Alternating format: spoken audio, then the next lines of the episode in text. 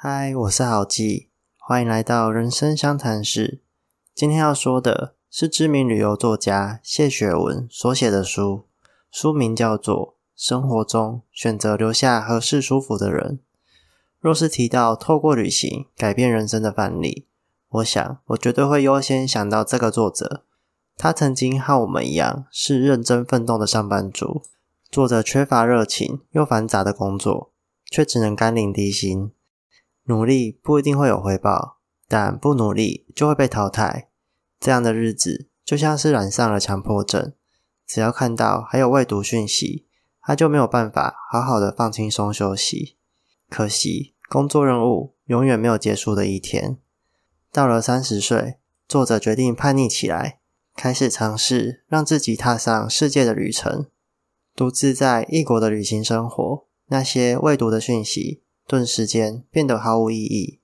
当下，你只需要面对今天要去哪里，晚上要吃什么，明天要住哪里这种简单的问题。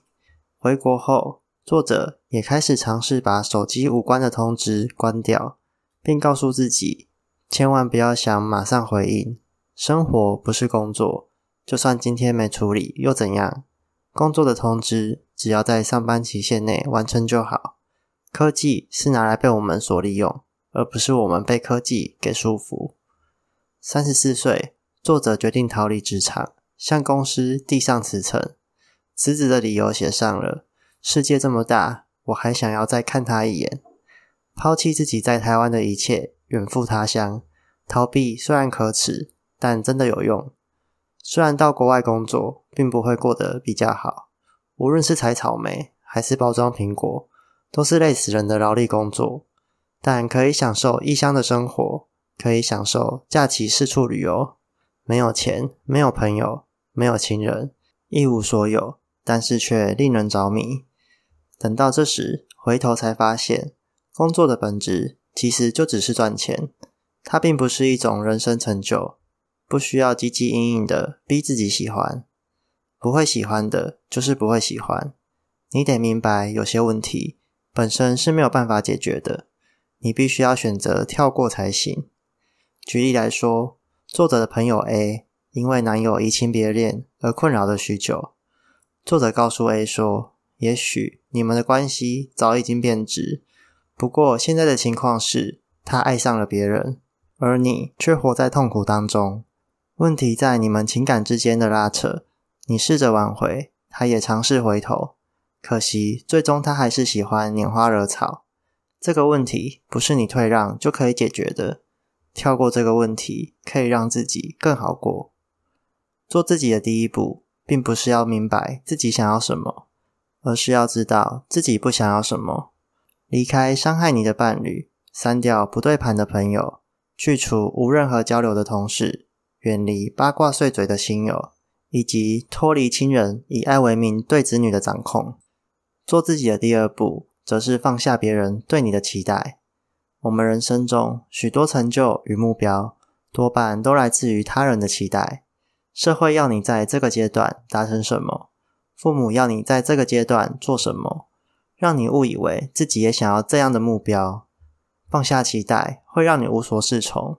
所以你得重新调整自己的方向，为了找寻喜欢的事物去体验，并热情的对待生活中每个课题。如此一来，才能成就心中向往的自己。对于喜欢的兴趣，也不用存有太大的期待，不是非得要超越某个人才算有成就，也不要期待你的梦想可以得到全世界的认同。很多事情没有绝对，但有的是决心，放手去做。会在路上找到认同你的人，有了自信，自然就会有更多条路让你义无反顾的继续走下去。四十岁了，作者已经脱离职场超过六年了，仍然不清楚现在所做的决定将来会不会后悔，也不明白老了到底有没有足够的退休金，当然更不知道未来有没有能力陪伴家人度过晚年病痛或是失智的岁月。但和过往不同的是，现在已经不太会去询问身边的朋友建议，反而会想要好好消遣当下的时间。老朋友之间的谈话内容，也只是在诉说彼此的成长经历和环境都差不了多少。年纪大了就该结婚啊，工作不好就换啊，身体的健康也要顾啊，这些都是实话没错。但是，就连身为老朋友的他，也无法脱离社会的框架，又怎么能期待会给你多好的建议呢？烦恼的时候，不如就相约出去走走，看看风景，或是来杯啤酒配烤肉串就好，不用想太多。回想过去，以前的作者是属于没有自信的那群人，盲目的追随流行喜好，只为了融入团体，想要自己不被孤立。所以花时间看狗血八点档，听流行音乐，追武侠小说，看韩剧港剧，就只是为了聊天时能够插上几句话。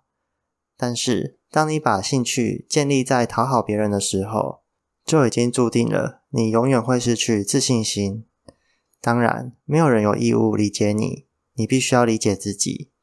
当你旅游兴冲冲的回来后，想要将经历分享给朋友听。没想到自己讲的欣喜若狂，别人却一脸事不关己的不言表情。后来我明白了，他们并不是不想听，只是无法理解。毕竟那些全是你的亲身体验，别人不懂你，不是他们的错。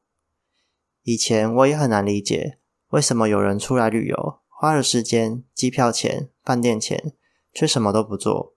那这样还不如待在家里就好。后来，我也慢慢的像他们一样，什么都不做，这更趋于自己向往的生活。或许人生本来就没有太多的道理，也没有非做不可的决定。与其去追随别人暗赞的景点，不如去做贴近亲情的旅行。作者也说，当时辞掉工作，背负的不只是丢去收入来源，就连家人也非常的不谅解。以前母亲总爱念我花了多少钱养你。仿佛养育是种天恩，你一辈子都还不起。只有听话才是妈妈的乖小孩。作者心想：难道过着连自己都厌恶的一生，就是孝顺吗？就在旅途的路上，他也遇见许多相同遭遇的旅人，这才发现，许多亚洲家庭的长辈经常以孝顺两字来勒索子女，完成他们的期望：考个好学校，赚大钱，买房子。结婚生子，甚至负担家计，还不能顶嘴，不能自作主张，否则就是不孝。好事孩子就是不能够让父母担心，也不能让他们伤心失望，所以必须要按照他们的想法去做才行。但作者不想这样，既然翅膀已经硬了，就要学着飞远一点。如果我能只身在外，照顾好自己，又何必担心他人说三道四的呢？成年后，父母不应该拿着养育和担忧无止境的对子女勒索。在二十四岁到四十岁这段人生精华，被一味掌控下的孩子，会忘记自己也有梦想，会忘记思考与反驳。每个人都是独立个体，不是某个人的依附。与其去担忧家人的各种反应，不如好好放下心中的芥蒂。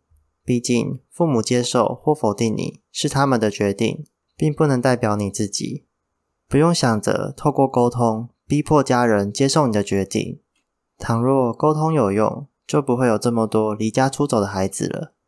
一味的顺从也不会换来彼此的尊重。接着，作者说：“过去我为什么如此痛恨工作？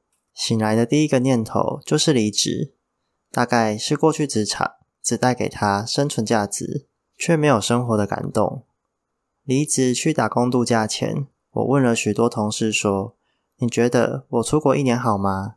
同学会说：“你不怕回来就没有工作了吗？”对许多人来说，眼前有一碗饭吃，胜过于你有几百个梦想。随后，我又问了国中同学：“你觉得我离职好吗？”同学说：“逃避工作不是好事。”你应该想点实际的作为。对同年龄的人来说，大家都是在夹缝中求生存。多年后，我才明白，为什么身边认识的人都不鼓励你离职。因为每个人在职场地狱里翻滚，凭什么你可以离开？要死，当然大家一起死啊！不能只有我领低薪，不能只有我被困在这里。希望和失望永远只有一线之隔。有人问说。职场努力了这么久，好像永远也达不到理想的阶段，是不是该直接放弃就好？反正努力一天也是这样，浑水摸鱼一天也是这样。作者这样回答：人会感到绝望，其实那就代表你知道，日子本来不该这么过。当年三十四岁裸辞工作，看似人生潇洒，实际上也过得非常挣扎。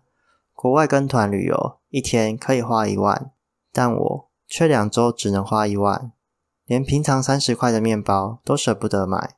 看着日渐消散的银行户头，也害怕离职是不是太过冲动了？但没有踏出去，你根本就不知道世界有多大。壮游回来后。仍然不适应职场的生活，作者开始想要创业，写下了几个心愿，而第一个便是咖啡店。开咖啡店的动机很简单，因为每当旅途中身躯疲惫的时候，就会打开地图搜寻咖啡店，整个下午就独自坐在那发呆或是看书，仿佛世界的杂乱与你无关，只剩下和咖啡的约会。然而，实际和咖啡店老板交谈后，才发现，经营咖啡店一点也不浪漫，多的是感到生存的压力。开咖啡店的钱足够让你喝一辈子的咖啡。朋友也曾经问了作者：“那你还想回职场工作吗？”他说：“不了，我在家附近的咖啡店打工也可以。这年纪当个打工仔也没有什么不好。职场有很多种样貌，不需要局限在某一种形式上面。”钱永远没有够用的那一天，但足够就好。试着让欲望归零，生命才可以重新出发。把时间和金钱花在你想要的人生中，学习为自己生活，而不是过度在意世界的贫富不均。能选择的人都是幸福的人，不能选择的人也不代表一辈子你都无法选择。幸福不在于你有什么，而是你能选择什么。以上就是这次的内容，希望你会喜欢。你也可以把想法写下来，留言分享给大家。我是好记，那我们下次再见，拜拜。